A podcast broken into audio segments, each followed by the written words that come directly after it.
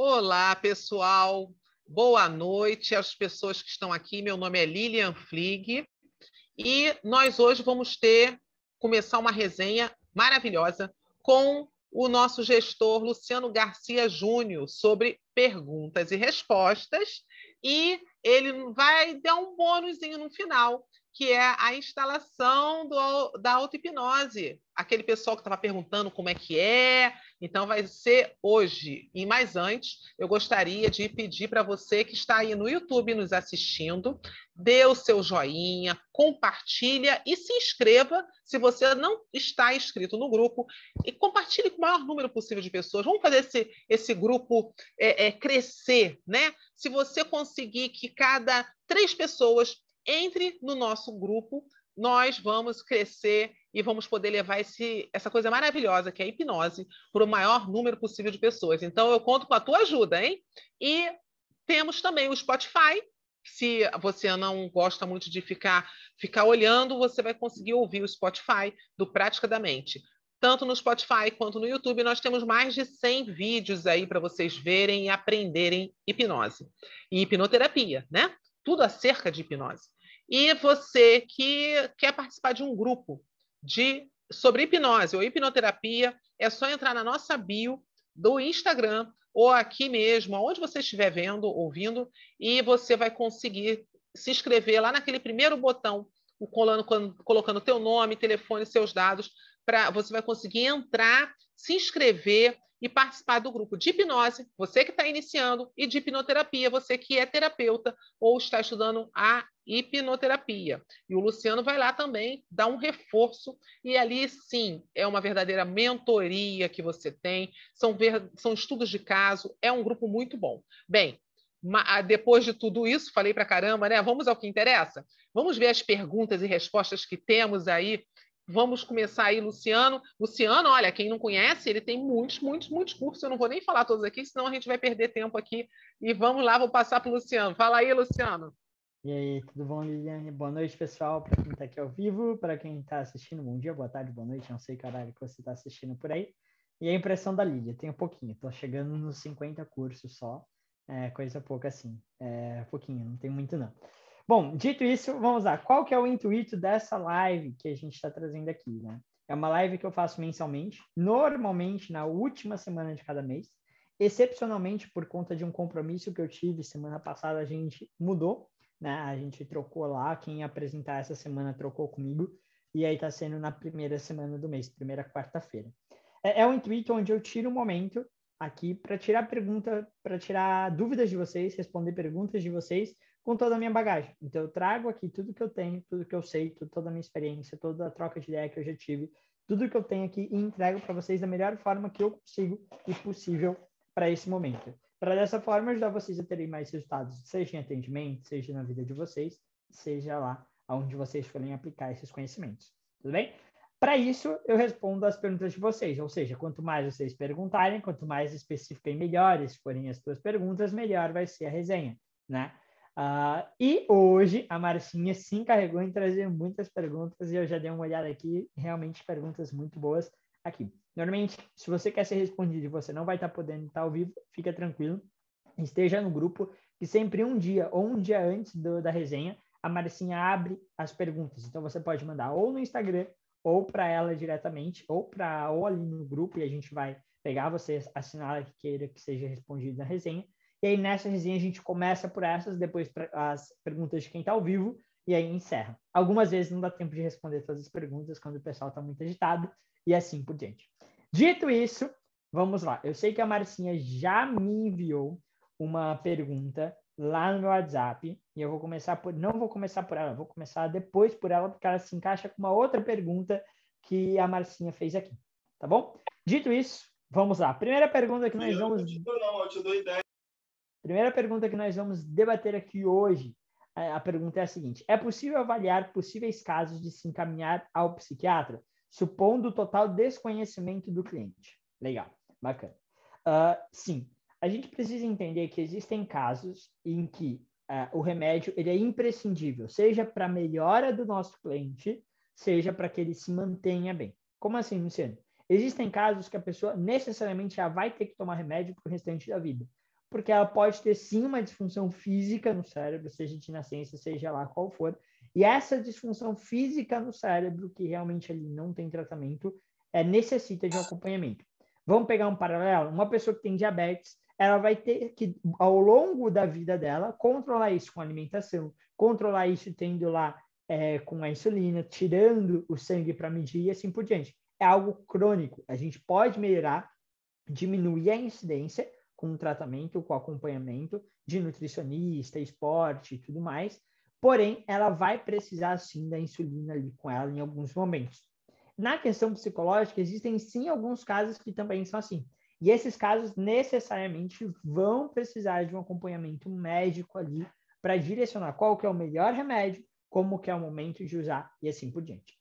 E, e também, em contrapartida, existem outros casos que o remédio vai servir como um auxílio, ou seja, ele vai apaziguar a situação para que o psicoterapeuta entre, faça a tua intervenção e aí ele deixe de ser necessário e você já não precise mais, a pessoa continue a partir dali sem remédios, tá bom? E também existem, obviamente, casos, assim como existem profissionais bons e ruins em todo o, todos os segmentos, existem casos onde a pessoa toma remédio demasiadamente sem necessidade. Por exemplo, tem um caso que eu estou atendendo agora, que é um caso bem complexo, onde a gente está tendo poucos resultados a priori, porque a pessoa está tomando muitos remédios e ela fica praticamente o dia inteiro dopada. Então, ela não consegue responder muito bem ao processo terapêutico. E aí, a gente está fazendo um processo para que ela consiga diminuir a quantidade de remédio, para aí sim a gente poder trabalhar com uma eficácia maior, tá? É, por que isso? Porque ela está há mais de 10 anos tomando remédio todo santo dia, cada vez aumentando mais a dose, tá? E para vocês terem ideia, a maior parte dos remédios que é usado em casos psicológicos, eles podem ser tomados por no máximo seis meses e eles precisam ser trocados, porque senão eles podem começar a gerar muitos efeitos colaterais que podem prejudicar a vida da pessoa. Essa mulher faz cinco anos que ela não troca o remédio, tá? Então, ela teve muitos danos ali, porque o remédio não é algo natural, o remédio é literalmente uma coisa que você está colocando para fora, por isso você compra na drogaria, é uma droga, tá? Uh, nesse caso, uma droga que não é negativa, desde que você use da forma correta. Aqui eu não estou querendo ser contra o remédio, muito pelo contrário, eu quero que ele seja usado da forma consciente e no momento oportuno. É, e aí ela está fazendo todo um processo de desintoxicação para aliviar, desmamar, para se sentir melhor, e aí a gente conseguir ter resultados é, com, a, com, a, psicoterapia. Dito isso, é, por que, que eu estou te explicando tudo isso? Quem avalia se é um caso de tomar remédio ou não é um psiquiatra. Porque existem muitas nuances que é da especialidade dele, que ele já vai ter passado cinco anos estudando medicina, mais o processo de é, supervisão ali, é, mais o processo de é, pós-graduação, ou seja, especialização, que é residência, né, não, é, e tudo mais. Então, ao longo desse tempo, para ele se tornar um psiquiatra, às vezes ele vai demorar 9, 10 anos. Então, ele passou 9, 10 anos se especializando para isso, tá? E é importante que você escolha um bom psiquiatra. Dito isso, Luciano, então, quando que é o momento de eu recomendar para o meu cliente ele procurar um, um psiquiatra? Eu sempre, no começo, muitos clientes para mim já chegam perguntando, Luciano, eu posso parar de tomar remédio? Luciano, eu vou precisar de tomar remédio? É a indicação padrão. Fulano, é, eu entendo a tua preocupação, tá? E aqui eu não sou a melhor pessoa do mundo para indicar se você vai precisar ou não de um remédio, ok? Aí eu explico o que é o remédio, o que, que ele faz, eu falo assim, quem vai avaliar se você tem essa necessidade ou não é um psiquiatra. Ele vai olhar para ti, avaliar você e ver como que você está se sentindo para responder. Ah, se você vai precisar ou não para te responder se você vai precisar ou não de coisa. E aí você toma essa decisão de ou não. Isso quando o cliente me pergunta, Luciano, quando que você pede para o cliente em dois casos, tá? Caso número um, quando a pessoa está com pensamentos suicidas muito, muito, muito, muito avançados. Ela já teve algumas tentativas. Nesse caso, eu prefiro que ela esteja dopada durante uma parte do tratamento do que, porventura, entre, antes de começar o tratamento, ela tenha ali e arrisque contra a própria vida. Então, nesses casos, se a pessoa não estiver tomando remédio, eu vou indicar para ela procurar um psiquiatra para que ele possa auxiliar no tratamento ok? E um psiquiatra bom, ele não vai dopar a pessoa, ele vai dar o remédio necessário para diminuir toda essa sensação e a gente poder trabalhar sem riscos para a saúde dessa pessoa. Esse é o primeiro caso. Segundo caso, quando eu percebo que a pessoa está com uma intensidade de sintoma muito forte ou ela não está respondendo bem ao tratamento, ok? Uma intensidade de, é, de sintoma muito forte significa que ela não está conseguindo é, se concentrar para a terapia, ela não está conseguindo levar a vida dela, e eu posso sim, ao longo do processo terapêutico, resol terapêutico resolver aquilo. Só que às vezes, até começar a ter efeito, para começar a voltar para a vida normal, vai demorar ali duas, três, quatro semanas. E o remédio, três, quatro dias, vai estar fazendo efeito. Então, eu prefiro que ela comece com o remédio, a gente faça o processo. Quando o processo terapêutico ultrapassar o efeito do remédio, ela para com o remédio. Vai ser um uso rápido ali de dois, três meses, coisa bem rápida realmente nesse caso, tá? E existe um último caso, que é realmente quando o efeito terapêutico não faz efeito, não tem efeito nenhum. Por exemplo, uh, um rapaz me procurou, eu estava no evento, esse evento que eu fui esse final de semana, ele me perguntou assim, Luciano, eu sofri um acidente de carro, perdi meu braço e sofri um traumatismo craniano muito forte. A hipnoterapia, e por isso eu perdi uma série de memórias. A hipnoterapia pode me ajudar a recuperar essas memórias? Eu, aí eu respondi a pergunta dele, elaborei, fiquei uma meia hora, 40 minutos conversando com ele. E uma das indicações que eu falei para ele foi, cara, procure psiquiatra para ver se todos os teus, é, todo o funcionamento do teu cérebro está funcionando de forma bacana, se os teus hormônios estão legais e tudo mais. Porque se isso não estiver legal, não adianta que nada faça. Luciano, por que, que você fez isso antes de fazer um processo psicoterapêutico? Porque ele teve um trauma físico. Ele realmente sofreu um acidente, ele bateu a cabeça, teve uma lesão que está em recuperação. Isso não é uma parte da psique, é uma parte física. É o hardware, é o corpo dele, é o órgão dele que está lesionado. E para isso ele precisa fazer um acompanhamento com isso. Eu indiquei um neuro, um psiquiatra e um psicoterapeuta, um psicoterapeuta para acompanhar ele. Ele falou que ia procurar esses três profissionais para poder fazer esse acompanhamento. Como ele é de longe, eu não sei se ele vai querer fazer online. Se ele for fazer online, talvez seja eu. E depois eu posso passar feedback para vocês. Mas é isso. E aí, como que você vai indicar para o teu cliente? Você tem que, primeiro, explicar o que é o remédio, explicar qual a função dele. Porque, normalmente, quando você fala assim, vá para um psiquiatra, a pessoa, assim como um psicólogo, está perdendo um pouco isso, a parte da, é, do, da psicoterapia está perdendo isso, mas a pessoa fala assim, ah, mas eu não sou louca para ter que ir lá. Você tem que explicar para ela que, na verdade, aquilo que ela está sentindo gera um processo químico e físico no corpo dela e que o remédio vai agir nessa parte física, tá? A partir do momento que ela entende isso e faz um paralelo com outras doenças, ela começa a tirar esse preconceito e aí você vai explicar para ela por que, na tua visão, talvez seja interessante ela passar para um psiquiatra. Você vai avaliar com base um pouquinho do que eu falei e tudo mais que você já sabe e estudou. Assim, Luciano, ó, na minha avaliação, talvez um psiquiatra seja interessante para esse caso. Aí você vai chegar, vai explicar o que é o remédio, qual a função do psiquiatra, vai explicar para ela que a intenção de tomar remédio não é para a vida toda, assim como é quando ela pega uma gripe, quando ela pega uma virose, ela toma durante um curto espaço de tempo para resolver aquela demanda e depois ela para. A ideia é que com o psiquiatra seja a mesma coisa, caso seja necessário, pode ser que ela chegue lá e fale que não é preciso para o caso dela, mas é legal ela ter um acompanhamento. Explicar que você não faz essa função e assim por diante. Sempre que você faz uma explicação clara para o cliente, ele entende o que ele está passando e consegue tomar melhores decisões. Lembrando que a decisão de ir ou não é 100% dele. Ok? E isso entra com aquilo, Luciano, eu posso falar para o cliente parar de tomar remédio? Nunca. Quem fala se ele pode ou não é sempre o médico, é sempre o psiquiatra dele. Tudo bem? Dito isso, vamos para a nossa próxima pergunta. Pergunta número 2. É, um terapeuta com várias especializações escolhe o que vai usar a partir da anamnese ou ele escolhe ao decorrer do atendimento? Essa é uma pergunta. A segunda pergunta que está em conjunto com essa é: geralmente o terapeuta utiliza das técnicas de forma não específica durante o tratamento? Eu vou começar pelo segundo. Se um terapeuta utiliza uma técnica de forma inespecífica, ou seja, ele só está usando para ver se ele chega em algum lugar, ele não é um terapeuta. Ele é um aplicador de técnicas. Ele está aplicando uma técnica em seguida da outra para ver se em alguma delas ele acerta alguma coisa e tem algum resultado. Isso para mim não é um terapeuta.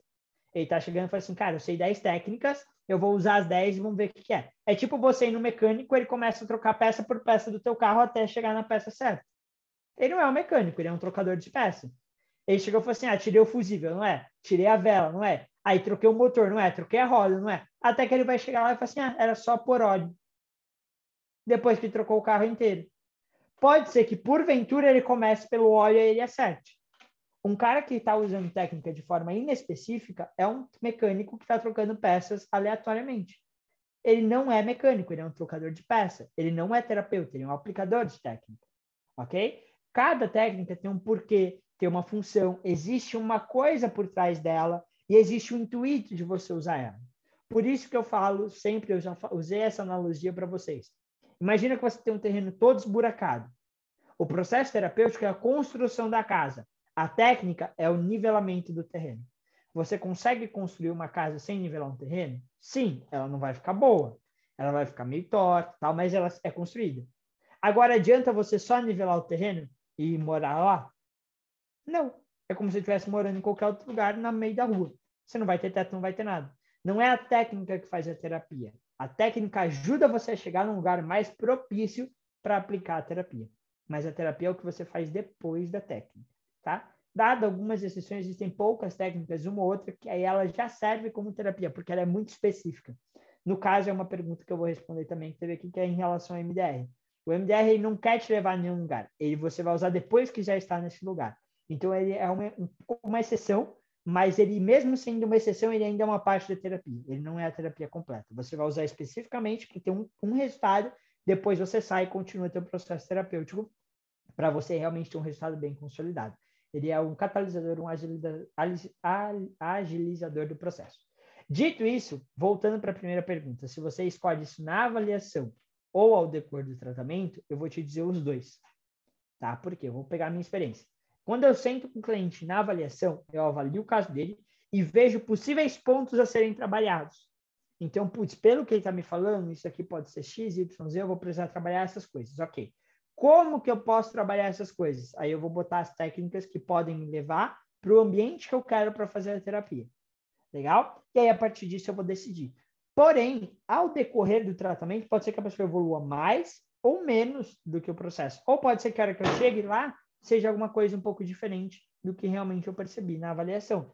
Então, ao decorrer do tratamento, eu vou adaptando, ajustando o meu, uh, o meu programa de tratamento criado na avaliação para o meu cliente. Então, eu criei um programa de tratamento personalizado para o meu cliente na avaliação, com técnicas, processos e um, e um objetivo ali pré-definido. E ao longo do processo, eu pego esse programa de terapeuta e ajusto, moldo para a realidade atual do meu cliente. Para mim, essa é a melhor forma. Por quê? Se você só espera para a hora da terapia para escolher a técnica, pode ser que você fique perdido. Óbvio que, por exemplo, se eu for deixar para fazer isso, provavelmente eu vou me perder muito pouco, ou eu nem vou me perder, porque eu tenho experiência. Mas quanto menos experiência você tem, maior a chance de você se perder se você não estiver preparado. Ok? E segundo, se eu só preparar no começo e quiser seguir aquilo, pode ser que eu deixe de ser específico em algum momento. Ou porque a pessoa evoluiu mais, ou porque ela evoluiu menos do esperado, ou por qualquer outro motivo. Então eu preciso mudar, porque afinal de contas, o cliente que chegou na minha avaliação não é o mesmo que vem para a primeira sessão, que não é o mesmo que vem para a segunda, que não é o mesmo que vem para a terceira. Porque ele já tem um nível de consciência diferente, ele já tem um nível de controle emocional, de inteligência emocional diferente, ele já tem um nível de resolução de conflitos de um nível diferente. Então, ele já não é a mesma pessoa. Então, talvez o, o que eu fiz para o cliente da sessão de anamnese, da sessão 1, não se aplique para o cliente da sessão 2, pelo simples fato dele já ter mudado e ele está com demandas diferentes. Tudo bem?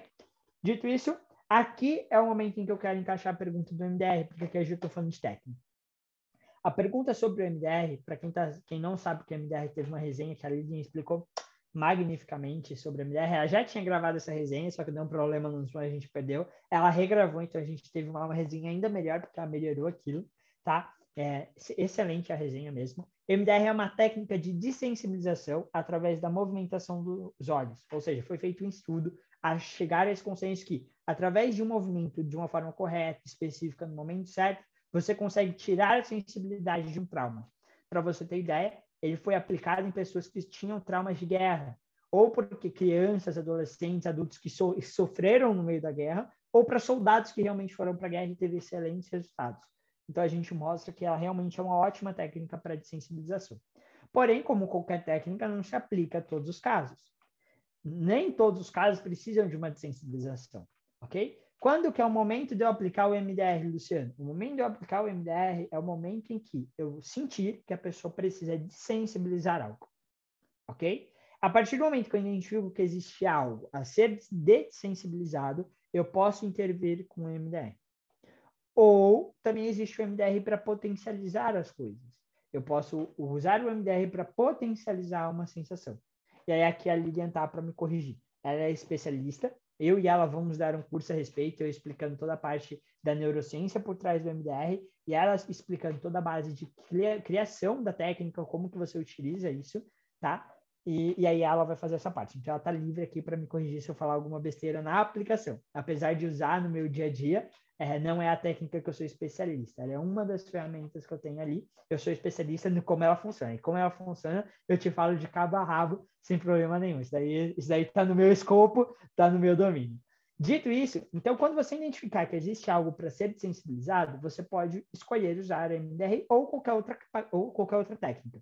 Porém, MDR tem bastante estudo em cima. Tem vários meta-estudos sobre o que é um meta-estudo. É quando eu pego, tipo, 10, 20 estudos junto eles, revejo eles, vejo o que está certo, vejo o que está errado, refaço alguns, faço tudo isso, faço uma meta-análise disso, e aí eu crio um estudo e falo assim, ó, de acordo com esses 10 estudos anteriores, o resultado é X. Ele é positivo, é negativo, funciona, não funciona.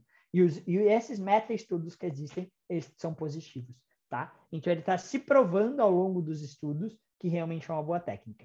Então, a partir do momento, Luciano, identifiquei que eu preciso sensibilizar algum cliente, seja por um trauma, Vamos supor que meu cliente acabou de voltar da guerra e ele está tendo síndrome do pânico porque ele está achando que está no meio da guerra ainda. Você vai chegar no trauma. Então, vamos usar um exemplo básico aqui. Você fez uma regressão, vou usar regressão porque todo mundo que entra na hipnoterapia normalmente começa pela regressão. Então, vou usar ela de exemplo. Você vai lá, entrou na regressão, chegou para o momento da, da, da guerra onde a pessoa está ali, fissurada, está mil, mil por hora ali.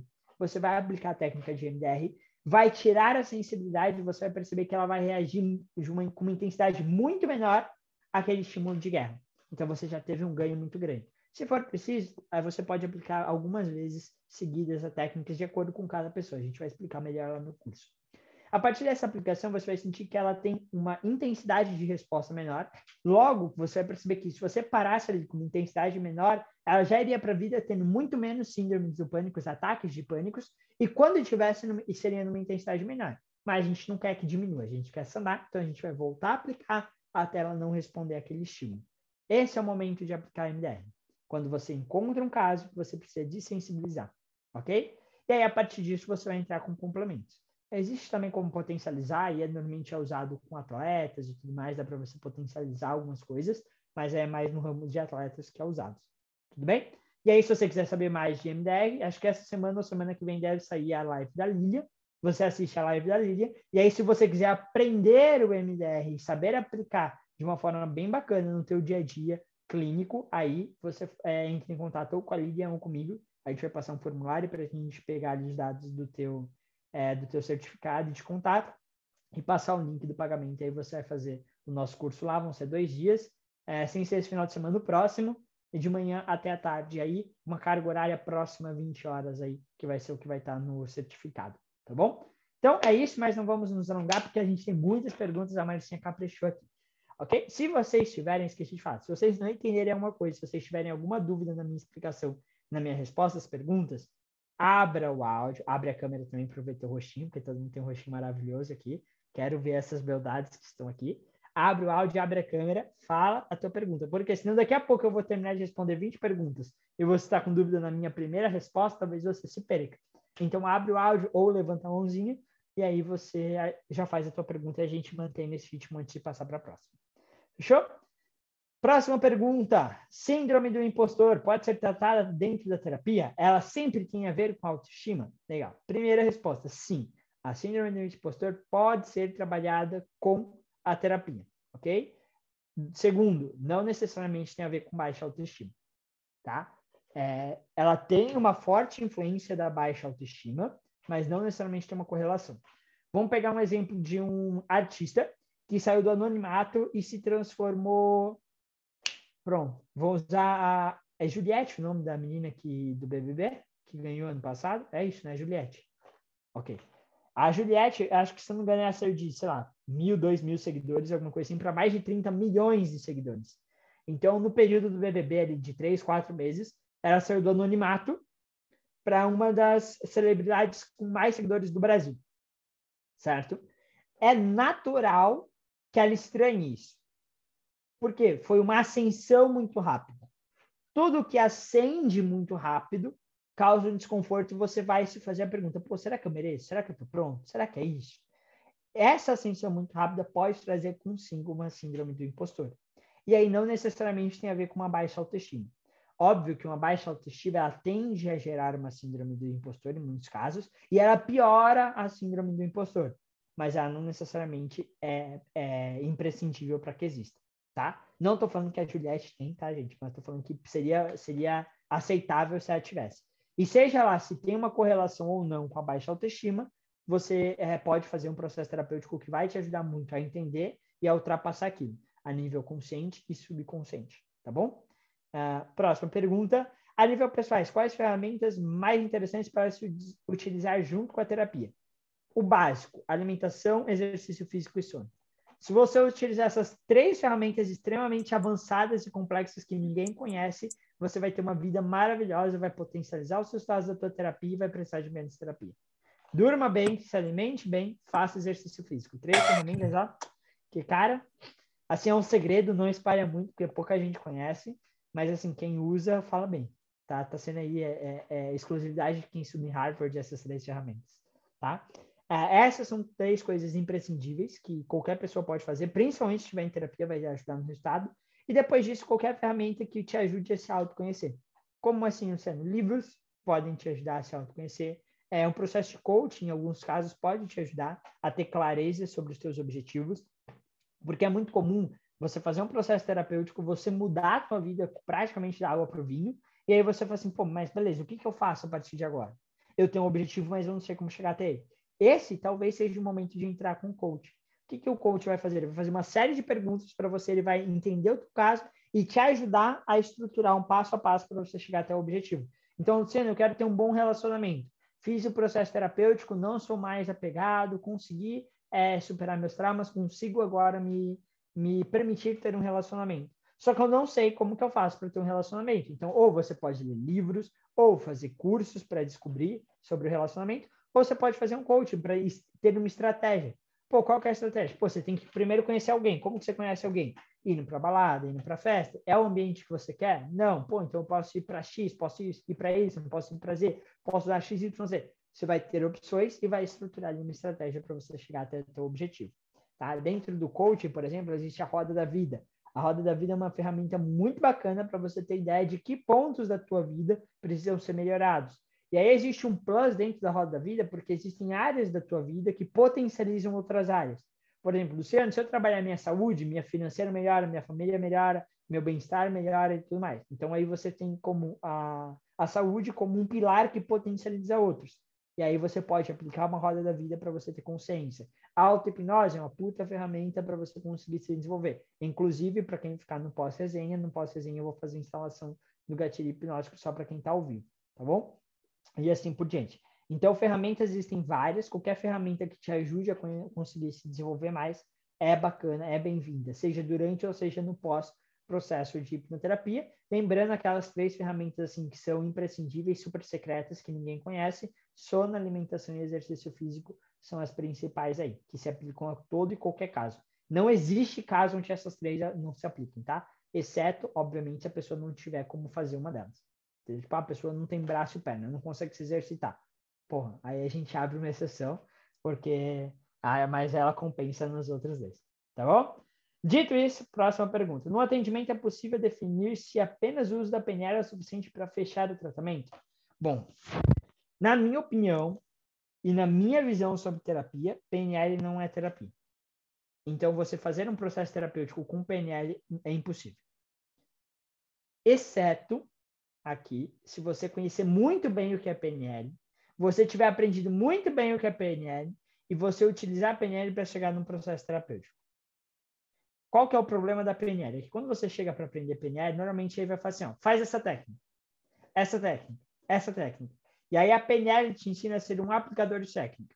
Aí você vai chegar no teu cliente vai querer fazer um switch, um colapso de âncora, um spinner e aí você vai falar assim, agora vai para tua casa e reza para dar certo. Aí a pessoa fecha a mãozinha assim e começa. Para nós estás no céu, faz meu cliente melhorar, porque eu já apliquei todas as técnicas que eu aprendi em PNL, e se ele voltar, eu já não tenho mais técnica para aplicar. Já troquei as peças do carro que eu sabia. Reza para não ter que trocar mais nenhum. Entendeu? Isso não é legal. Porém, você entendendo princípios da PNL, ele pode te ajudar a potencializar uma emoção, ele pode te ajudar a trazer uma emoção com maior facilidade, ele pode te ajudar a tornar mais fácil uma ressignificação, ele pode tornar mais fácil uma reeducação, ele pode tornar mais fácil um processo de criar novos comportamentos. Então, a PNL é um ótimo assessor da terapia. Porém, ela é uma péssima terapia. Ok? A PNL é um ótimo assessor de terapia, porém, uma péssima terapia. Quando você quiser fazer uma terapia só com PNL, você provavelmente vai ter pouquíssimos resultados. Agora, quando você usar a PNL como um assessor, ou seja, já fiz terapia e vou usar a PNL aqui para potencializar os resultados, vou usar a PNL como um complemento, aí ela é excelente, é o melhor dos casos, tá bom? Dito isso, respondendo a pergunta, eu não acho que seja é, possível você fechar. É possível você ter resultados, mas não significa que você tratou a pessoa. Resultados é diferente de tratamento, ok? É, quer ver uma diferença? Eu cortei aqui meu braço. Imagina que eu cortei daqui até aqui. Enroscou assim, eu puxei e fez um corte. Eu tratar significa que eu vou passar remédio, fazer limpar, vou tirar toda a sujeira, vou costurar, vou botar uma faixa e vou esperar cicatrizar. Eu terei resultados. Eu boto alguma coisa e tampo o sangue. Eu tirei a vazão do meu sangue, eu já tive algum resultado. Não significa que eu tratei a ferida. Todo mundo concorda? Só de eu não ter sangue jorrando, eu já tive resultados. A PIL pode ajudar nisso. Ela pode tampar a tua ferida, mas não necessariamente vai ter tratado e resolvido aquilo lá. Ok? Uh, dito isso, agora a pergunta da Marcinha. Marcinha, eu acertei. Te conheço, Marcinha. Está aqui há, há mil anos. Você acha que eu não vou saber quais as perguntas são suas? Próxima pergunta deixadas aqui. Tem alguma dica de livros é, utilizados bacanas para terapeutas? Legal. Gente, vamos entender. Uh, um terapeuta é aquela pessoa que ajuda a outra pessoa a resolver os teus conflitos internos, ok? Ou externos em alguns casos também. Uh, você acha que um terapeuta, é, perdão, não vamos tirar o título de terapeuta, uma pessoa com maior experiência, com mais experiências de vida, tem mais ou menos chances de conseguir ajudar uma pessoa a resolver teus conflitos? Mais ou menos chance? Quem está aberto aí, bota para mim para teu para eu tirar a prova. Uma pessoa com mais experiência de vida tem mais ou menos chances de ajudar outra pessoa a resolver os seus conflitos. Mais ou menos. Ninguém vai votar? Ah, tá. Ok, mais, mais, mais e menos, não sei. Na dúvida eu acerto. Nem sempre a experiência, nem sempre a experi só a experiência é que vale. Ok, nem sempre só a experiência, mas a experiência vai aumentar ou diminuir as chances de da pessoa ter resultado? Ela aumenta. Ok? Não significa, aumenta, que, por ter, é. não significa que por ter experiências você terá resultados, mas a experiência aumenta a chance de ter resultado. Se a, se a chance é 1%, aumenta para 2, 3. Se a chance é 50, aumenta para 60, 70 e assim por diante. Por que, que eu estou falando isso? Qualquer, qualquer livro que te traga experiência vai te ajudar. E aí não é livros necessariamente ligados à terapia. Livros sobre histórias de vida, livros de como a pessoa superou algum obstáculo, livros de filosofia, livros de mindset, vamos supor, Luciano, eu trabalho dentro da área esportiva, livros sobre esporte, livros sobre grandes atletas. Luciano, eu trabalho na área financeira, livros sobre grandes investidores, sobre grandes exponenciais ali, sobre empreendedorismo. Vai te trazer bagagem e experiência para que você possa usar dentro do teu processo terapêutico. Ok? Quais livros você vai usar? Não sei que área que você trabalha. Qualquer livro que aumente o teu repertório dentro da área que você trabalha. Se você é de ansiedade, sobre isso. Se você é de empreendedorismo, sobre isso, etc. E tal. Agora, livros gerais. Livros que falam sobre neurociência. Por quê? Neurociência ela vem para tentar. Por que tentar? Porque ela não consegue explicar tudo com o que a gente tem hoje. Ela caminha cada vez mais para explicar mais coisas mas ela tem a busca por explicar como que teu cérebro funciona. Teu cérebro é a maquininha responsável por gerar a tua mente, que é onde a gente fala que nós trabalhamos. Na verdade, a gente trabalha no cérebro. Então, quanto mais a gente entende como o cérebro funciona, melhor. E aí, você pode pegar livros sobre neurociência ou livros sobre processo emocional. Quer ver um, um, um livro bem legal que não necessariamente melhora o teu processo terapêutico, mas faz você entender muita coisa sobre o teu processo terapêutico, o erro de Descartes. Antônio Damasio, um grande cientista, um dos maiores cientistas da atualidade, neurocientistas da atualidade, ele escreveu esse livro. e ele explica ali como que o, Descartes errou, tá? Alguns erros no processo de Descartes e, e assim por diante. Então ele, ele discorre ali. É um livro bem legal, chatinho, dificinho de ler, mas é legal. É, é, rápido e devagar, duas formas de pensar. Eu acho que é esse o nome. Se não me falha a memória. Eu sei que rápido e devagar está certo. A segunda parte talvez eu tenha errado. Faz um tempinho que eu li esse livro. É um livro chato de ler, difícil de ler, mas muito bom para você entender. E assim por diante. Tem um livro da Carla Tiepo, para quem nunca estudou neurociência. Eu não lembro o nome desse livro, mas eu acho que é Neurociência, uma via rápida do cérebro. Alguma coisa assim. É, o nome da autora é Carla Tiepo. Carla Tiepo é uma brasileira, uma neurocientista brasileira. E ali você vai entender o que é neurônio, o como que neurônio se liga. Assim, é o básico do básico do básico para você começar a entender. É legal também, tá? Então, livros que falam disso são bacanas, tá? E aí, se você gostar de processo terapêutico, você pode ler livros sobre a terapia cognitiva comportamental. Aí, aí putz, tem um livro que a capa é, é laranja e tem um livro que a capa é verde. Eu não lembro o nome deles, mas tem uns triângulos, umas bolas e uns quadrados na frente. Deixa eu pegar aqui que eu te falo o nome, eu tenho ele, ele guardado aqui. Ele eu tenho, eu tenho no meu Kindle. Peraí que eu vou falar o nome para vocês. Uh, deixa eu ver aqui que eu vou falar para vocês. Bom, tem, tem um livro que eu comprei, mas eu não li ainda. Mas pelo que eu vi, ele é bem básico. Eu comprei faz um tempo, mas eu acabei passando ele para o final da, da, da minha lista, que é Terapia Cognitiva Comportamental para Leigos. A ideia dessa saga é pegar alguma coisa e simplificar para uma pessoa que nunca estudou nada entender. Então, se você nunca estudou, por exemplo, é, terapia cognitiva comportamental, você pode ler esse livro para começar a se familiarizar e depois ir para os mais complexos que eu vou mandar aqui. É, os mais completos é terapia cognitiva comportamental só, é uma capa é, verde musgo, que tem uma, duas bolinhas e aí elas vão entrando uma dentro da outra. E depois tem Técnicas da Terapia Cognitiva Comportamental, que é um livro é, laranja, tá? É, são dois livros bem legais para você ter aí sobre terapia cognitiva comportamental. São livros mais carinhos, eles giram ali em torno de 100 reais cada, às vezes até mais, mas são livros legais. E aí, se você tiver alguma técnica específica que você gosta, você pode procurar autores relevantes, livros relevantes para você estudar, tá? Se eu for contar aqui todos os livros que eu li, eu li livro, gente. Então, tem, tem, tem uma bagagenzinha. Só agora eu estou lendo quatro livros ao mesmo tempo. Por exemplo, agora, ó, eu estou lendo um livro sobre filosofia, que é este aqui, ó, que é Seneca sobre a brevidade da vida. Eu estou lendo um livro sobre psicologia, que é O Chapéu do Mago, do Ítalo Marcilli. Eu estou lendo um livro sobre traços de caráter, anatomia emocional. É, nossa, esse livro é chato. Não leiam. É muito, muito, muito chato. É um livro mais chato que eu entendi. Mas ele é bonzinho.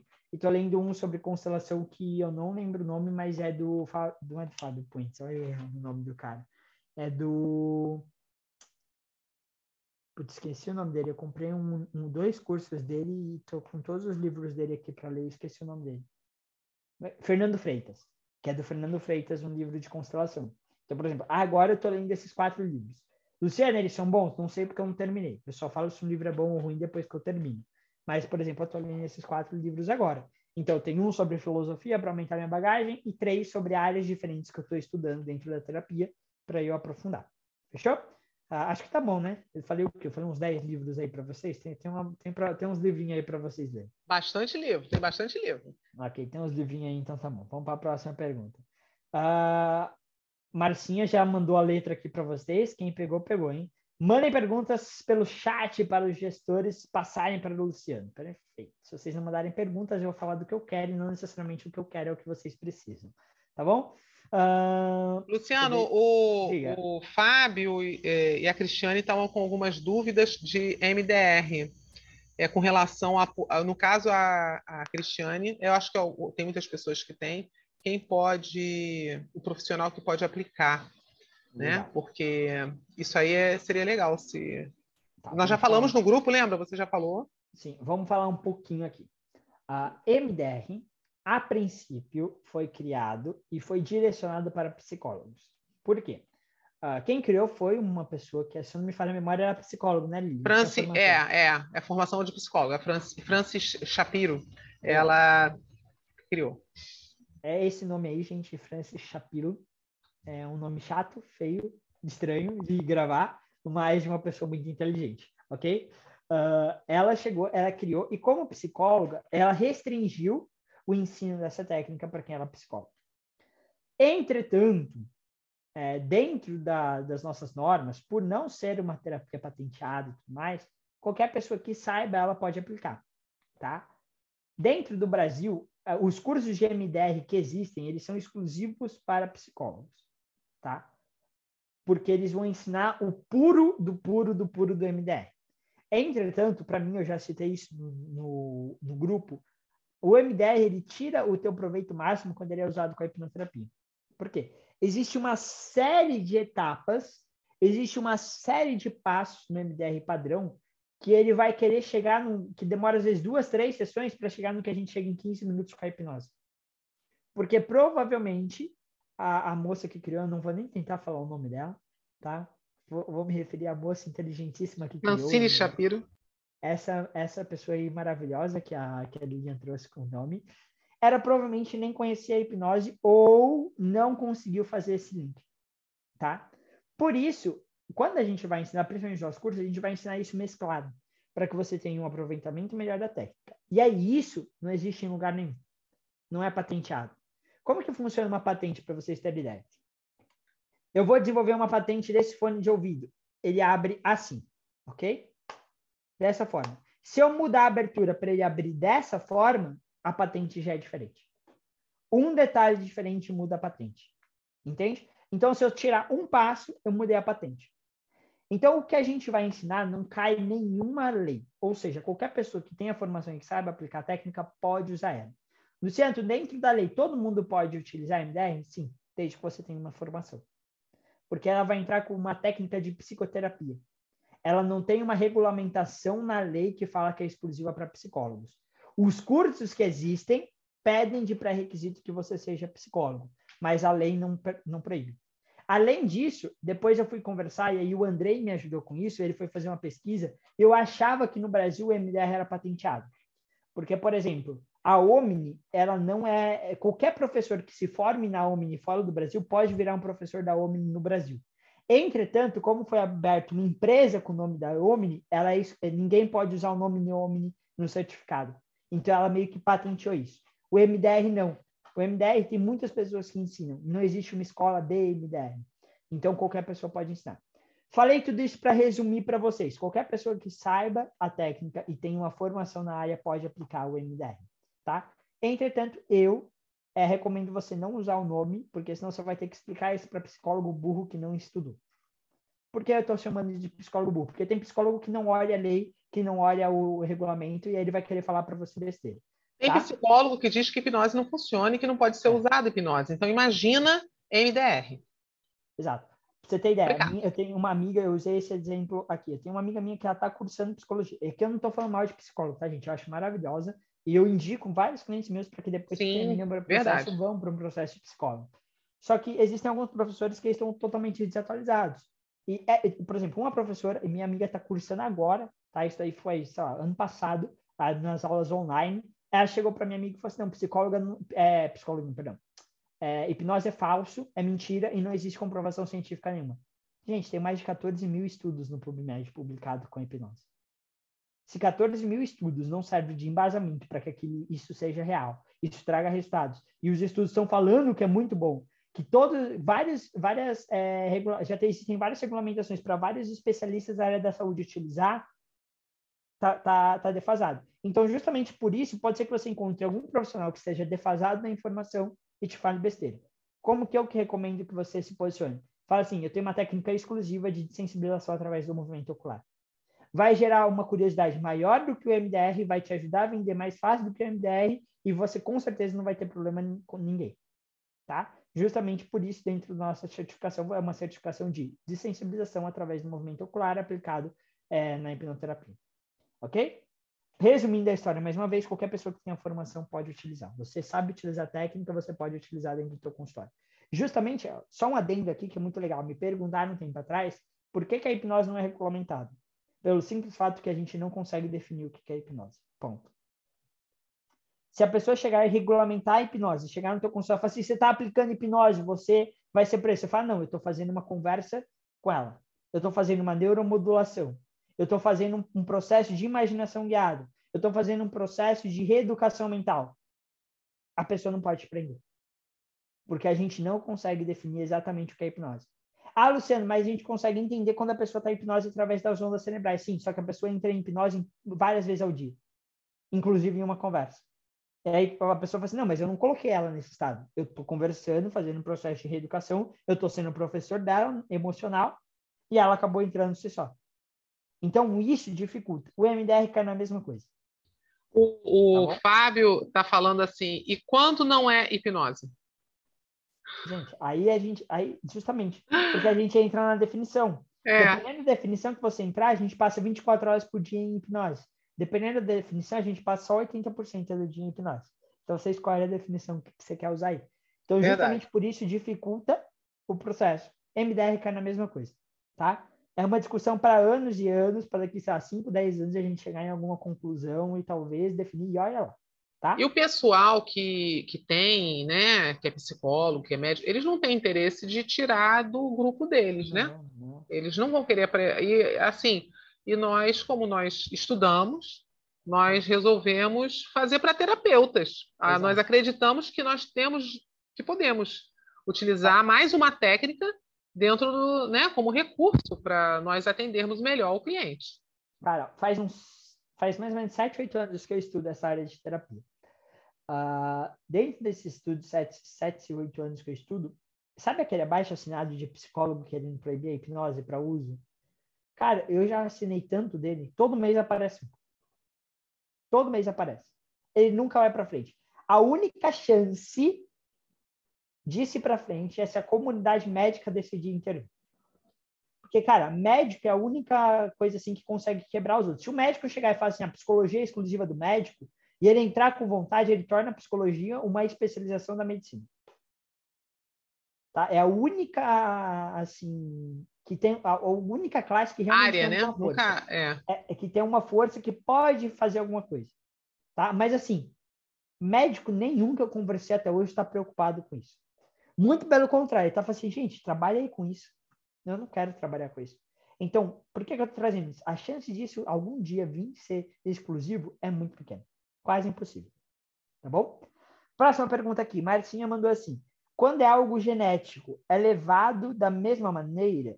Tem como avaliar se pode haver uma quebra de padrão familiar? Legal, são duas coisas diferentes. Genética não é um fato. Ok? Genética não é um fato.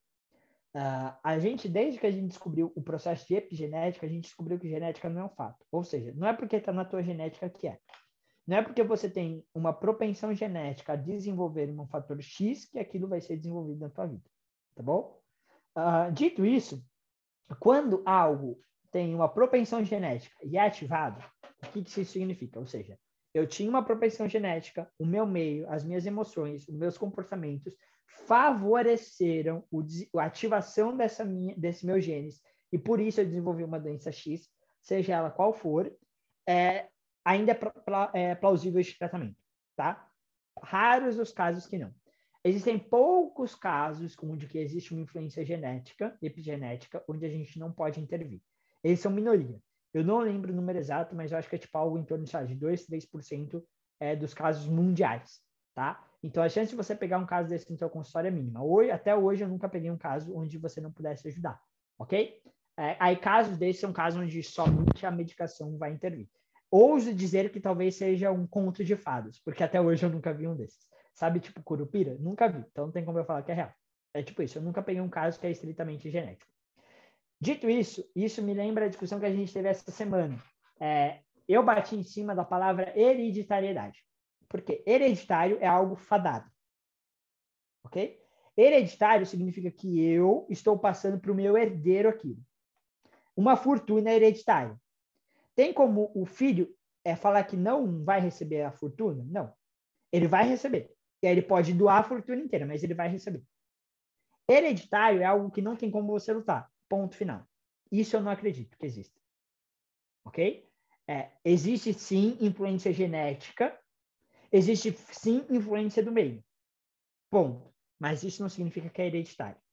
Tá bom? Não é porque minha mãe tinha ansiedade que eu vou ter ansiedade.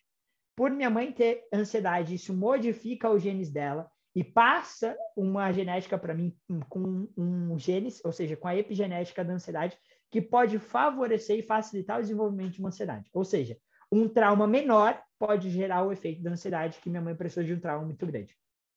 Tá? Estou é, tentando simplificar, gente, porque se for para explicar a epigenética, dá para fazer uma live inteira para explicar. O, o, Fábio, complexo, tá? é, o Fábio ele fala aqui, ó, aqui na, no nosso grupo do WhatsApp lá, é, rolou um papo, né, dizendo que 80% dos pro, problemas emocionais são de origem hereditária. É. Desculpe, foi... não sei se foi respondido. Ele estava falando que não sabe se foi respondido isso.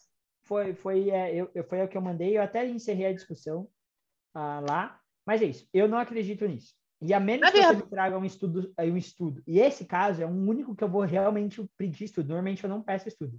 Mas esse eu quero um estudo para me provar. É, Luciano, na verdade, eu, per eu percebo que são coisas aprendidas. Às vezes o filho aprende com a mãe e com o pai ser ansioso, aprende a ter medo de barata, Exato. a ter uma fobia, né? É muito aprendizado. Entrar, a gente vai entrar agora na segunda pergunta, que é onde eu vou citar esse caso.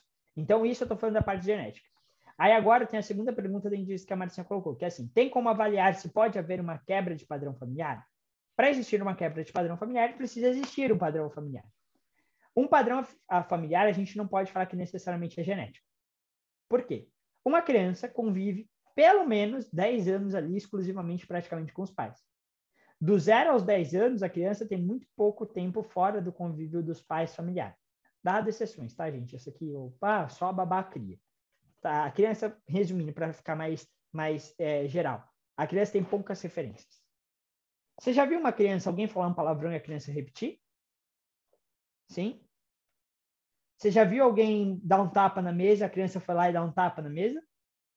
Alguém gritar no churrasco, a criança gritar depois? Ok, acho que todo mundo, todo mundo que está com a câmera aberta fez sim. Acredito que quem está com a câmera fechada também tenha visto. O que, que isso significa? Gente, a criança não sabe nada da vida a criança vai copiar 100% do que ela tem de referência. Se ela tem poucas referências, a chance de ela copiar muita coisa dessas poucas referências é muito grande.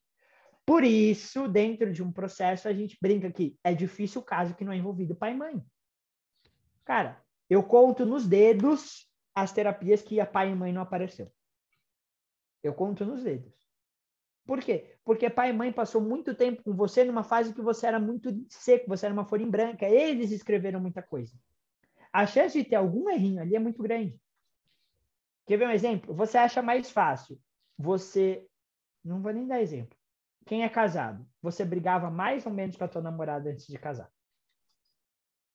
Casado você, casado, você convive 24 horas por dia. Dorme do lado, acorda do lado, passa o dia do lado. Se trabalhar em lugares diferentes, top, teve um respiro. Namorado, você vê ali só na hora boa. É, vamos comer um lanche, vamos sair, vamos para um show a chance de briga diminui muito. Por quê? Porque quando você convive pouco tempo, a chance de erro é muito pequena. Quando você convive muito, a chance de erro aumenta, consequentemente, os conflitos aumentam. Quem que você conviveu mais do que teu pai e tua mãe? Ninguém. Então, a chance de erro é muito grande ali. Por isso que sempre existe algum empecilho para ser trabalhado. Tá? Porém, não é porque você aprendeu algo com os teus pais que você vai levar isso para o resto da tua vida. Vamos, vamos no exemplo besta. Meu pai tem fobia de aranha e minha mãe tem fobia de aranha. Quando eu era criança, toda vez que aparecia uma aranha, eles me puxavam pelo braço e carregavam para fora de casa, montava o carro, saía e chamava e só voltava para casa depois de ter detetizado. Qual a chance de eu ter uma fobia de aranha? Ah, muito. E aqui, ó, eu posso mudar. Tira teu pai e tua mãe. Você é uma criança adotada e teu pai e teu pai e a mãe adotivo têm fobia de aranha. E eles fazem a mesma coisa. Qual a chance de você ter? Enorme. Gigante.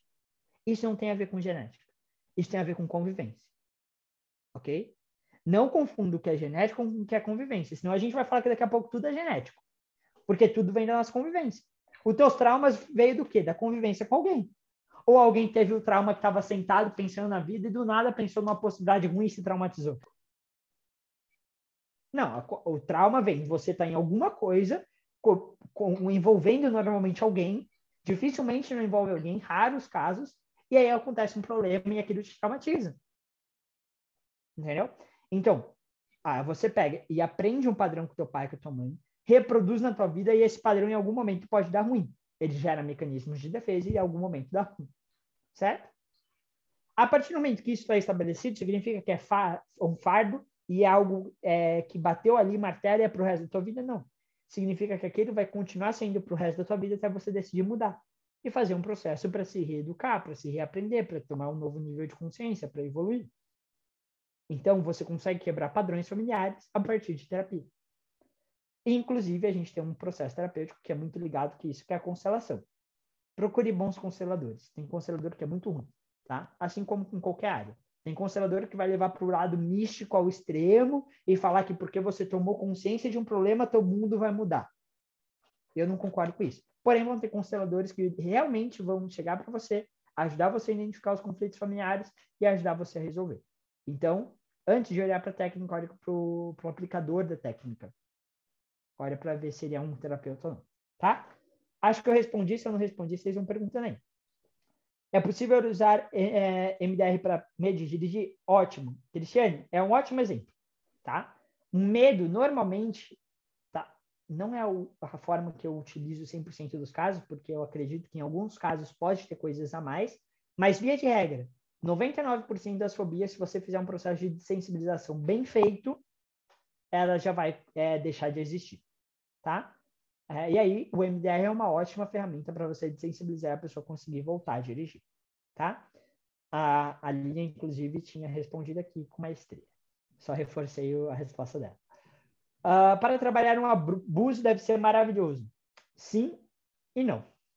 Tá? Abuso sexual, eu acredito que o MDR por si só não seja a melhor opção. Agora, um combo de MDR com outro processo terapêutico, aí sim é a melhor opção. Porque o MDR vai te ajudar a sensibilizar e tirar a sensibilidade daquele abuso para que você consiga resolver os conflitos e as questões emocionais que ele deixou de uma forma muito mais fácil. Quem nunca chegou no abuso sexual e a pessoa desabou em choro e você demorou 5, 10 minutos para conseguir conversar com ela? Porque aquilo está muito intenso. Então, o MDR vai te sensibilizar, tornar menos intenso, para você conseguir entender a situação e trabalhar. Aí, esse combo é maravilhoso. Ok? Uh, será sábado e domingo o dia todo? Praticamente o dia todo, tá? Já digo aí que a gente falou que vai terminar por volta das 17 horas, mas o dia que for eu, você separa mais tempo. Porque normalmente eu, eu passo do horário não querendo falar que eu passo do horário, já falando. A Tati tá aí, uma aula que era para ter três horas, a gente ficou sete horas, né, Tati? Mas faz parte. Não vou, não vou me estender tanto assim, mas pode acontecer de passar um tempinho ali. Ah, esses três segredos são os máximos mesmo. Ah, três segredos do exercício físico sobre alimentação. Cuidado, guarda entre sete chaves, porque pouca gente conhece, tá? Ah, respondi, deixa eu ver. Gente, eu tô olhando aqui as mensagens, porque tem 32 mensagens aqui vai mandando as perguntas aí que eu chego. Pergunta que você quiser, que ele responde. Exatamente. Qualquer coisa também não, né, gente? Tem umas coisinhas ou outras que a gente não responde, mas 90% a gente responde, pelo menos. Tem, tem a André está perguntando se será um curso pago. Sim, esse, esse que nós vamos dar, sim. Por que, que é pago, gente? A gente vai precisar ali ficar de aula a aula mesmo, se não me falha a memória, são 16 horas que eu calculei. Aí, mais Seu som ficou abafado, Luciano. Voltou de repente. Teu som ficou abafado. Ou foi só comigo? Oh? Vai, fala. A, B, C. Isso D, foi. D. Legal. Uh, por que, que é um processo pago? Um, porque a gente vai ficar 15 horas, 16 horas te dando aula para te entregar um certificado de 20 horas com acompanhamento no grupo tirando tuas dúvidas. Não tem como entregar isso no gratuito porque você não vai ver valor, não vai assistir tudo e não pode, não adianta falar que você é exceção, porque todo mundo que fala exceção fala que é exceção, mas não assiste tudo. É só ver os cursos gratuitos que tem. Começa com mil pessoas e termina com 500, tá? Segundo, você não vai dar valor que você daria quando você paga. E terceiro, que uh, eu e a Lídia adoramos ajudar os outros, mas a gente também tem conta para pagar e tem cursos para fazer. O conhecimento que a gente está trazendo, a gente investiu dinheiro para ter. O conhecimento que eu estou trazendo aqui para vocês, eu investi muito dinheiro. Eu já investi mais de 200 mil reais em curso, tá? E não é, e não tô chutando baixo, não. Eu não tô chutando alto, tô chutando baixo, tá?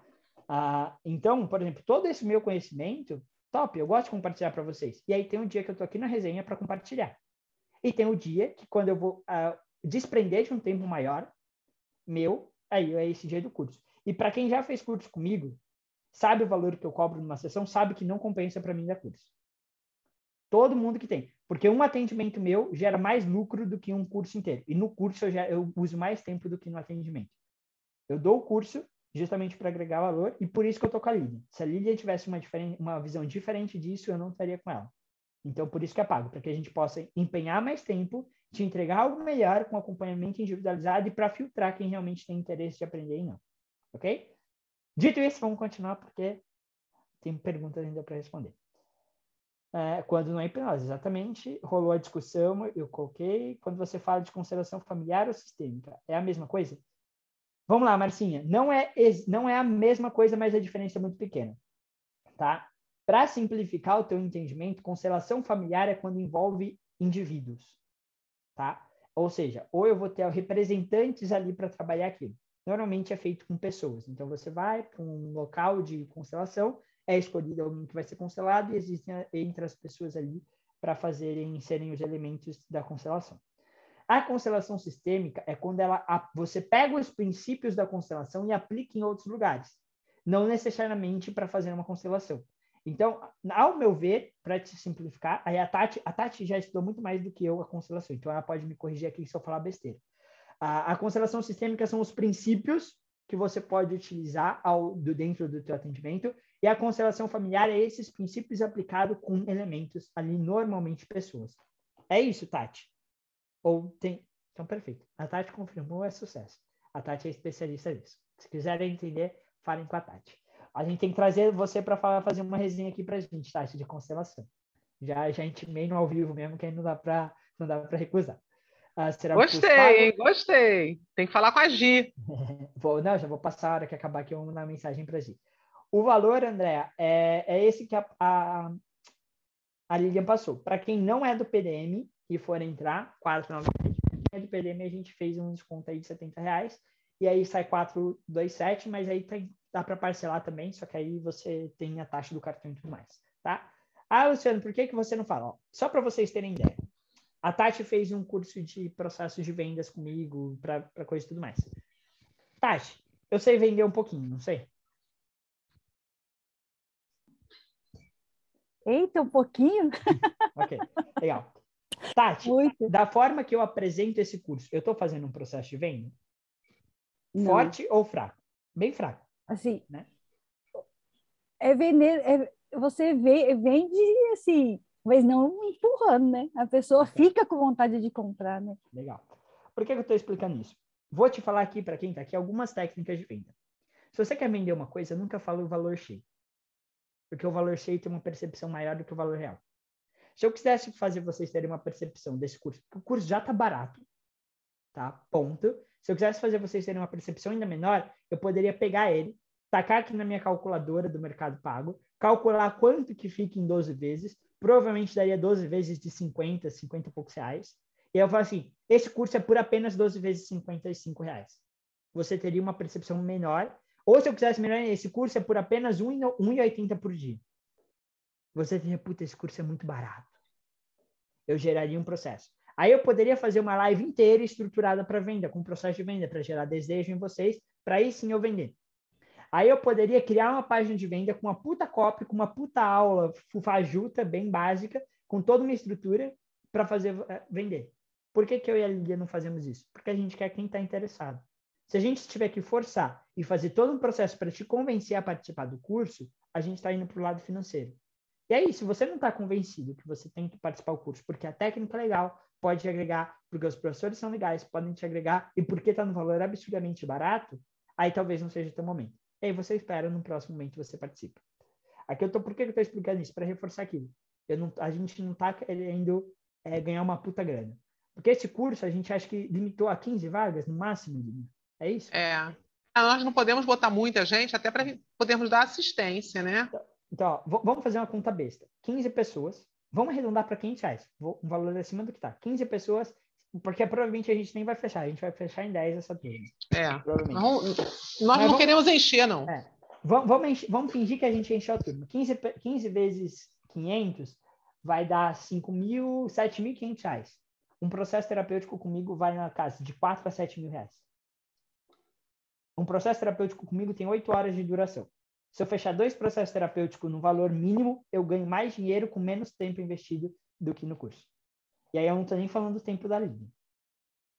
Tá? Não estou falando nem do tira dúvidas e não mais. Então, só para vocês terem ideia, a ideia não é ganhar dinheiro. Obviamente que ganhar dinheiro é muito bom e a gente vai ganhar. E eu já tenho até que curso que eu vou comprar com esse dinheiro, com certeza. Porque o dinheiro entra e o dinheiro vai para curso. Do mesmo jeito que vocês vêm fazer comigo, eu vou buscando em várias é, outras fontes. Mas a ideia é realmente ser acessível, tá? Gente, é o preço, sei lá, se você cobra barato na tua sessão, é duas sessões suas que vai pagar isso. Então, assunto encerrado. Pergunta, na verdade, foi errada, desculpa. Eu pensei em um jeito e perguntei de outro. Relaxa, André, aqui não foi nem para você, eu tô falando porque você eu sei que você gosta e sabe o valor do investimento. Eu tô falando aqui para quem tá no YouTube que nunca assistiu, tá? É, deixa eu ver. É isso. Tá barato por ser o primeiro. E só tá barato por ser o primeiro. Fábio cantou a bola aí. Não ia nem falar isso que depois vai subir de valor, mas o Fábio cantou a bola. Bacana. Pessoal, tá dando mais ou menos uma hora aqui.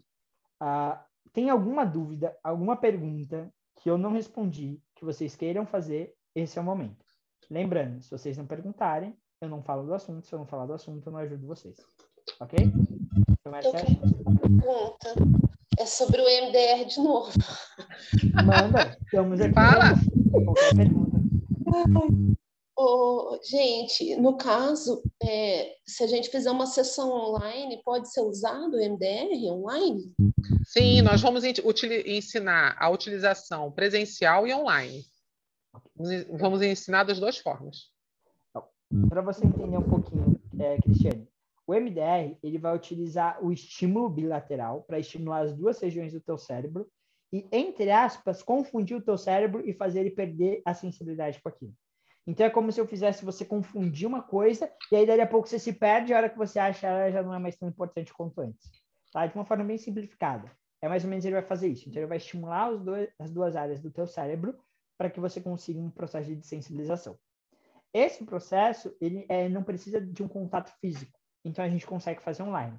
É óbvio que para o online existem algumas diferenças do presencial. Existe uma ferramenta que a gente vai te dar e tudo mais, para você poder mandar para o teu cliente abrir tudo mais mas ele funciona tão bem quanto no presencial, tá bom? É só você explicar para o teu cliente como que vai ser tudo certinho, que a batata é sucesso, chuchu beleza. Fechou? Era essa a pergunta ou tinha outra? Não, era essa mesmo, obrigada. Conseguiu entender? Tirou a dúvida? Sim, uhum, consegui. Bacana. Mais alguma pergunta? Dou-lhe uma. Dou-lhe duas. Dou-lhe três fale agora ou se cale para sempre. Mas sim, não vai fazer um stick meu falando do Lima, do 2, do 3, não. Tô vendo esse sorrisinho aí. Uh, legal. Sim, existe. O, o Fábio trouxe aqui. Você não. Existe a necessidade. Existe alguns equipamentos que você pode adquirir. Inclusive, eles são caros demais porque são, gente, porque é besta. Tem um amigo meu que ele. Ele, ele faz engenharia robótica. Cara, ele falou para mim, Luciano, eu gasto, sei lá, 30 reais para produzir esse equipamento aí.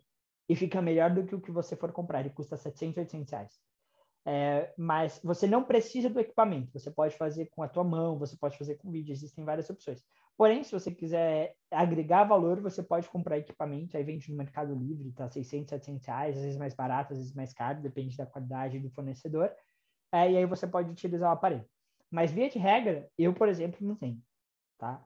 É, eu utilizo. Eu também não, não vejo necessidade. É, eu utilizo online um videozinho que a gente vai disponibilizar e no presencial eu vou comigo mesmo, com a minha mão, com, meu, com o cliente ali, com a mão do cliente e tudo mais, já dá um resultado absurdamente bom. Obviamente que é legal, porque você bota lá e fica parado assistindo acontecer, você diminui o seu trabalho, mas eu acho que distancia tal e não agrega um valor tão grande assim a ponto de justificar a compra. Verdade. Então, Uh, mas, gente, se vocês querem comprar, mete, mete a, a, mão lá no cartão, pega ele, passa, que é sucesso. Depois você conta para mim como quer utilizar, que aí se for top, aí quem sabe eu não compro também. Se quiser me mandar um de presente também, eu também não vou negar. tá? Tô, é, tenho condições de comprar, mas um presente de 700 reais a gente sempre aceita. De uma certa forma, Luciano, se for pensar, é como o, o hipnólogo, o hipnotista ter o reloginho. É legal ter o reloginho. Mas, para você balançar na frente do cliente lá, mas não é necessário, é? Você quer, você quer ver algumas coisas que podem te ajudar que você comprar, mas que não são necessárias? Você pode ter uma luz que dá para você controlar a intensidade dela, para você deixar ela mais tranquila e mais forte ali. Então quando o cliente for, para não ficar uma luz tão intensa no olho dele, você diminui a intensidade. Afinal de contas, todo, alguém já, todo mundo aqui já deitou de cabeça de frente assim para o sol, né? É confortável? Não. Normalmente, quando você deita num dia ensolarado, você bota alguma coisa na tua cara. Então, uma luz muito forte pode ser incômodo para o teu cliente. Então, você ter uma luz dessa pode te ajudar. Não é necessário para o processo terapêutico, não, mas é mais cômodo. Você, você pode fazer numa cadeira de, de plástico a terapia, mas você ter uma poltrona é mais legal, gera um conforto maior. Entendeu? Você pode, é, sei lá, uh, ter uma webcam péssima ou uma puta webcam de 5 mil reais. A webcam de 5 mil reais vai trazer uma experiência legal, mas não muda. São coisas que você gasta dinheiro podem, em algum nível, agregar algum tipo de valor, mas não mudam o resultado da terapia. Os equipamentos da MDR eu vejo da mesma forma. O Fábio colocou aqui: os aparelhos Nossa. específicos são essenciais para a MDR. Aqui é mais de 700. É, é, em 700 em, em, reais ou em euros? O, e aqui é tipo mil, reais. Ai, puta, você é da Europa? É, ele tá, em, ele tá na. Tá na. Ai, como é que é o nome? É, é New Jersey, não. É, é, é, é, tipo New Jersey. A pronúncia é outra. É que ele não está podendo ah, falar. Essa hora lá é de madrugada, não vamos exigir. Rapaz. Cara, faz o seguinte. Veja alguém aqui do Brasil. Puta, 200 libras. 200 libras vai dar. Ah, 200 libras, né? Reais. Jersey, ele está em Jersey. Veja aí, às vezes compensa você comprar aqui e mandar como se fosse você. Se você Reino Unido. Interesse. Ele está no Reino Unido. Olha só, a, a Tati está falando assim, Luciano, você conhece uma técnica que consegue encontrar através do toque mais ou menos a idade que aconteceu o trauma? É, você está falando do EFT? Não, o EFT, que eu saiba, ela, ela encontra através do toque? Então, não, mas é porque tem nego que vende ele como umas coisas absurdas. E quem sabe, talvez já tenha visto alguém vendendo como isso. Não, eu não sei. Eu vi, eu vi, eu assisti o vídeo de uma pessoa que eu nem lembro o nome, já faz um tempo. E aí ele, ele colocava assim a mão na pessoa e aí falava assim, o seu trauma aconteceu, o que que aconteceu com você, tipo, entre 5 e 7 anos? Aí a pessoa já desabava a chorar, aconteceu isso, isso, isso, achou. Eu falei, nossa, que técnica que é essa? Não, é técnica. Eu falei, será que isso não é existe? É isso é eu dentro, falei, o que, que é isso? isso? Isso não é dentro de processo terapêutico. Isso é Também é acho que não. De, isso é dentro de imersão. Pode ver, tem mais gente assistindo, não tem? Tem, tem, tinha mais gente assistindo. Você sabe o que, que ele fez? Ele fez toda uma construção narrativa. Eu vou te explicar, não é técnica. Ele vai falar que existe uma técnica milaborante, mas não é. É uma sugestão. Ele faz um processo é, ao longo do dia, instigando a pessoa a trazer traumas à tona. É tipo eu ficar falando de problema e bater na tua dor o dia inteiro. Você vai trazer traumas à tona entendeu? E aí chega naquela hora ele faz uma pergunta geral. O que, que é de 5 a 7? Porra, 5 a 7 anos é ano pra caramba, velho. Quem não, te, quem não tem nenhum trauma entre 5 e 7 anos, levanta a mão aí. Pô, todo mundo. Ah, acho bom. Se levantasse a mão, ia jogar o chinelo daqui até a casa de vocês. aí, aí a pessoa desaba a chorar porque ela já está pré-sugestionada, já está com a dor latente, já está com acesso àquela rede neural por conta do restante do dia, tem várias pessoas assistindo e ela quer resolver o problema. A hora que ele toca aqui, ele fala, nossa, ele... aí a pessoa tem a crença, nossa, ele vai falar justamente da maior dor da minha vida. Aí você fala assim, o que aconteceu de 5 a 7 anos? Ele, ah, essa é a maior dor da minha vida. E é a desaba. É tudo contexto, não é técnica dele, tá? Ah, entendi. Eu... É, só, é só show, então, né? Meio que assim. É, é para vender. Óbvio que assim, você pode criar um contexto desse a teu favor. Por exemplo, o cliente chega e fala assim, pô, Luciano, eu acho que eu não vou conseguir acessar nenhuma memória. Você pode fazer toda uma conversa, bater na dor dele e falar assim, cara, daqui a pouco eu vou encostar no teu braço, existe um ponto que normalmente traz uma memória. Pô, e agora? Qual memória entre os 5 e 7 anos que veio para você? Você, você sabe que não existe nenhum ponto, mas você cria um contexto na pessoa que pode te ajudar. Eu não vejo necessidade. Só que normalmente quem faz isso vai demonstrar como se ele tivesse a maior técnica do mundo, revolucionária e não sei o quê. Você pode ver que provavelmente ele vem de um curso com uma imersão para você conseguir ter essa técnica que vai fazer com que você mude o teu atendimento e você consiga chegar na raiz do problema em poucos segundos. E aí você é, vai... eu, não eu, eu, na época acho que já até tinha isso, mas eu falei assim, eu nem sei o que, que é isso, né?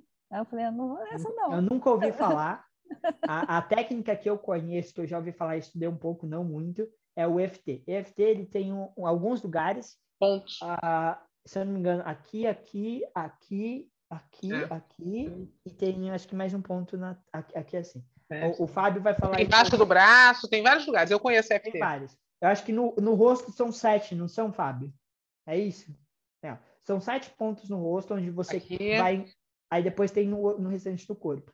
Então você tem uma sequência onde você vai encostando esses pontos de uma forma certa, que é, e, e falando algumas coisas que você vai trazer uma coisa negativa e substituir por algo positivo. Aí agora, quem, quem Ah, é sabe aqui. quem sabe FT não vai brigar comigo, tá? Por quê? Porque se eu não me falho em memória, são pontos de acupuntura que são usados, Sim. né? É, mas é, pontos energéticos. Bacana. E aí a gente tem dois pontos, tá? Ponto um, acupuntura é provado. Hum, É indiscutível, tá? Ponto dois, talvez a gente não é certeza que a gente consiga estimular através do toque da mesma forma que com uma agulha, tá? Dito isso, a gente tem duas hipóteses. Um, a gente consegue estimular e por estimular a gente tem resultado. Dois, a gente não consegue estimular, porém o contexto, a crença e a sugestão geram resultados. Fato é que quem eu conheço que usa FT é, tem resultados legais, tá? Não sei te falar o porquê, não utilizo no meu dia a dia, mas quem utiliza fala que tem bons resultados. Tem essas duas opções, qual é eu não sei, fato é que tem resultado. O princípio A Cia é falou que gosta também aqui, ó. ah, ah, é, a Marcinha colocou meridianos da acupuntura sem agulha. Eu super curto. Legal. Ah, fe- fechou. Então, essa, é- essa é a técnica que eu conheço que depende de toque. Depois disso, se não me falha a memória, a não verbal. É que, é- essas que eu estou falando que não me falha a memória, gente, é porque são áreas que eu não eu estudei um pouco, mas eu não apliquei no meu dia a dia clínico, que é a não verbal. A não verbal também tem alguns toques que aí trazem traumas e tudo mais. E aí tem todo um porquê, mas aí chama o Gouveia e o Google para falar que eles vão É, tem umas resenhas aí no, no, no YouTube do PDM, tem umas três ou quatro falando só sobre hipnose não verbal. Tô, tô, tô há dois anos postergando fazer um curso deles aí, um dia sai, aí eu vou Mas falar é bom o curso, eu fiz, hein, ô, Luciano? Vale a pena, eu Pô, fiz. Vale a pena. É, é sacanagem. Teve acho que quatro cursos seguidos que a, que a todas as datas batia com Batia. compromisso. E esse ano tá fogo. Mais, eu juro pra você, tem uns 30 ou 35 finais de semana fechado já. Tem 52 finais de semana. eu mais da metade meu já tá fechado. em dezembro já tava fechado. E ó que eu nem coloquei curso ainda, hein? Ainda tem uns cursos que eu vou participar. Por exemplo, a gente vai dar, ó, esse final de semana eu tô em curso. Final de semana a gente vai estar dando curso. Aí na quinta e na sexta-feira eu vou estar em um compromisso. E aí depois no outro final de semana eu tô em curso de novo. Ou seja, eu não tenho final de semana em fevereiro já. Tem que descansar durante a semana, né? Aí, aí eu vou pegar e aí, aí chega o governo para mim. Já no último final de semana de fevereiro a gente vai ter uma formação. Porra, Gouveia, você tem que me avisar no passado, cara. Aí, mas ainda vai sair. Tenho fé. A fé não acaba. Difícil. A estimação de hipnose não verbal utiliza também. Perfeito. Deixa eu utilizar alguns pontos, né? Mais alguma dúvida, pessoal? Dou-lhe uma? Dou Não, olha a hora, gente. Duas horas de resenha, sim. Espera eu para a gente fazer junto. ela tá falando para você esperar quando ela vier no, no Ah. Brasil aqui e faz junto, né, Tati? Fechou? Até o final do ano estou aí, aí, ó. Não, do então ano. já, já tenho desculpa para empurrar para o final do ano. É, Quando o governo Vou vir fazer falar, quando- é, vou fazer quando a Tati. Quero É, fazer tô- Tati. Mas você sabe que eu fiz um curso online. É que eu não gostei muito do curso, mas eu fiz ele online de, de não verbal. Aí eu sei um pouquinho de coisa. É, mas aí você tem só a teoria. É uma, né? é uma técnica que tem que ter prática, gente. Tem que ter prática. tem que ter prática. Eu vou em julho a Salvador. Ah, é. Então, aproveita e faz. Ah, porra. Fábio. Rapaz. Eu, eu tava falando com o Fábio. O Fábio tá, lembra a, Ô, meu, o curso de, de terapia neurosistêmica que eu indiquei para vocês um tempo atrás? O Fábio vai fazer. Top, top. Fábio, não é certeza, não vou te dar certeza, mas existe grande chance de eu estar em julho lá. hein? Existe uma chance boa aí. Eu tô, era para eu estar agora, só que caiu. Eu estava com a passagem comprada para Salvador, pintou um, o lançamento de um projeto meu, que eu estou participando em Recife, e era na mesma data. Aí eu tive que não ir, perdi a passagem. Mas a julho eu vou ver. A menos que, que cair no final de semana que eu tenha pré-guardado já para os projetos, aí eu vou estar tá lá para vocês para dar um abraço e vocês te conhecer pessoalmente. Puta curso, aproveite. Uh, ah, o Fábio vai estar tá no MDR também. Vai, vai. Uh, Fábio vai estar tá aí presente na turma. Já de. Pô, ó.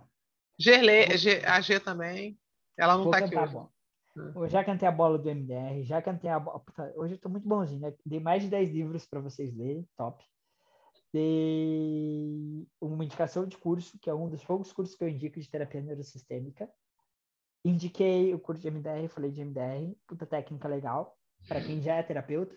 Não adianta você começar com MDR se você não é terapeuta, tá, gente? Vai, aprende a fazer terapia. É, MDR tem que ser terapeuta. Ele é um complemento, é uma técnica para você usar dentro do seu processo terapêutico. Vou dar a última dica. Eu já dei essa dica no curso. No grupo, aliás. Uh, eu, eu mandei, acho que faz quase um mês já que eu mandei, não. Vai rolar daqui uns dias uma imersão desse meu professor de terapia neurosistêmica que eu fiz. Eu sou professor dentro do curso dele, tá? Eu dou um módulo do curso dele. Ele vai fazer uma imersão pensando em desenvolver, ou seja, para você trabalhar as suas demandas emocionais. Eu tive acesso ao gasto que eles estão tendo. Ou eles vão tomar o prejuízo, ou eles vão sair no zero a zero porque, pelo valor que eles estão cobrando. Eles estão cobrando 197. Eles estão montando uma estrutura cinematográfica com câmeras, com estúdio.